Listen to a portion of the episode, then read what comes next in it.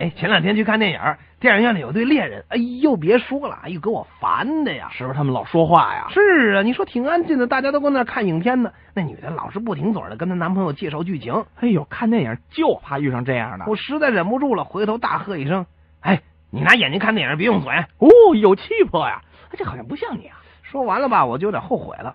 刚才一回头那功夫，我看那姑娘男朋友，哎呀妈，我的老天，坐着都比我站着高，嗯，那是金刚。俩眼睛跟铜铃似的，哇，牛魔王哎！拳头跟小号的那个铝锅那么大。哇，那一定是陆志深了。不说话，光跟那呼哧呼哧喘几声粗气，就跟要要喷火似的了。你你惨了，你老陆。哎呀，让我来看看你的鼻子是不是假的呀？你当然，那男的也什么都没说啊，什么都没说。嗨，当时不说，散场的时候他也饶不了你。没等散场就有反应了。哦，还是个急脾气的家伙哎！我看着看着电影那集，想上厕所就出来了。哎呦，给吓的吧！嘿嘿嘿。结果那个男的也跟着我前后脚一块儿出来了哎。呦，这回好了，外头大厅里地方宽敞，好施展拳脚啊！我为了保持镇定，不跑，就紧着那蹭蹭的走。哎，没用，人家要是追上你，那还不就是三步并作两步的事儿还啊？哎真让你说着了，他夸夸夸夸几步追上我了，伸手就揪住我的胳膊。